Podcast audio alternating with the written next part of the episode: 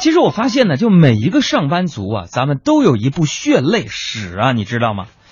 哎呀，也许呢，你起早贪黑却挣的很少；也许现在开车在路上的朋友们啊，你很努力，但是还是不被领导青睐；也许你赚到了钱，却赔上了健康。每当这个时候，我们总会觉得自己亏得慌，总是会扪心自问一句。咱们这么拼命，值得吗？这几天我也看新闻曝光说，职业乞丐呀，一个职业乞丐，一天净挣两千块，然后到晚上就去干嘛呢？去喝啤酒，吃海鲜、大闸蟹。哎呀，我的心情就久久不能平静啊！想想自己每个月那么点工资，家里。堆积如山的矿泉水跟泡面，我不禁想问问那些乞丐呀：你们真的不知道吃海鲜不能喝啤酒吗？我知道你和我就像是豆浆油条，要一起吃下去，味道才会是最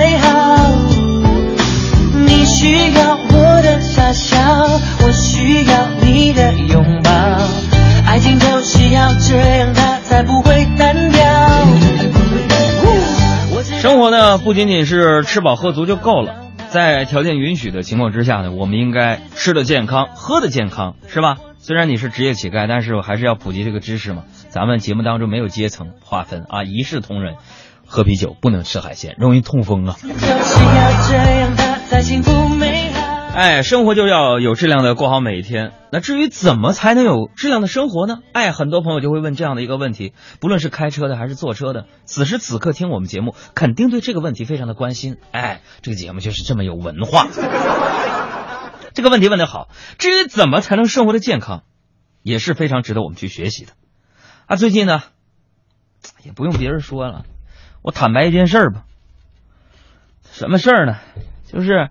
今天早上呢，呃，我们中央台召开这个大会啊，来了很多的这个领导和嘉宾，然后要求我们就穿正装出席。哎，我说穿这个正装行，咱你们杨哥我平时就是 T 恤衫嘛，咱也不好意思穿个衬衫上班啊，对不对？都知道电台不是一个看脸的一个地方。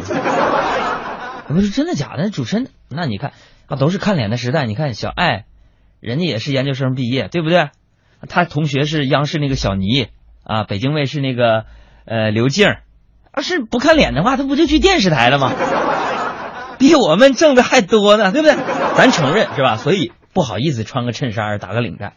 今天开会呢，说海洋啊，这个会你必须参加啊。我说中，而且我必须穿正装。哎，我一寻思有机会穿正装了，我回家呀，我就掸掉了衬衫上的那些灰尘。我也有十好几件衬衫，有五六套西服呢，朋友们，没机会穿呢。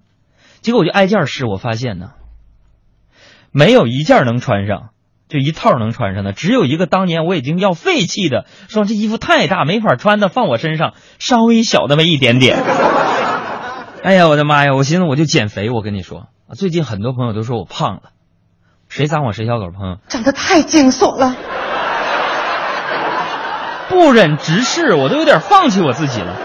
所以前段时间啊，哎，我朋友们我。怎么说呢？我就开始减肥嘛。以前那一个月没这么胖，然后我从网上就找一个减肥餐单。朋友们，我不知道你们减肥有没有特别好的这个方法啊？一个减肥的一个食谱啊，大家都知道啊。你们杨哥我办事最讲效率了，一共十天减肥法嘛，我就把十天的减肥餐，我我我提前五天我都吃了。完了，很多听友啊就关心我说：“杨哥，你为什么会胖成这样？”其实实话实说吧，前一阵子我就联系到咱们节目当中的一个听众啊，这哥们儿我就说：“我说哥们儿，你有没有啥这个是不是像你这种变成你这种肌肉男的一个方式呢？”完，这哥们儿就告诉我说：“杨哥，你要想练成我这样一身肌肉是有诀窍的。”我说：“啥？你快点说，你快点说，俺节目电影票、话剧票我都送你。”说：“啊，杨哥，你应该先养点赘肉，再锻炼，这样才能把肌肉一步一步的给练出来。”朋友们，我信了，我就完成了第一步，一身赘肉，就再也回不去了。别让昨天在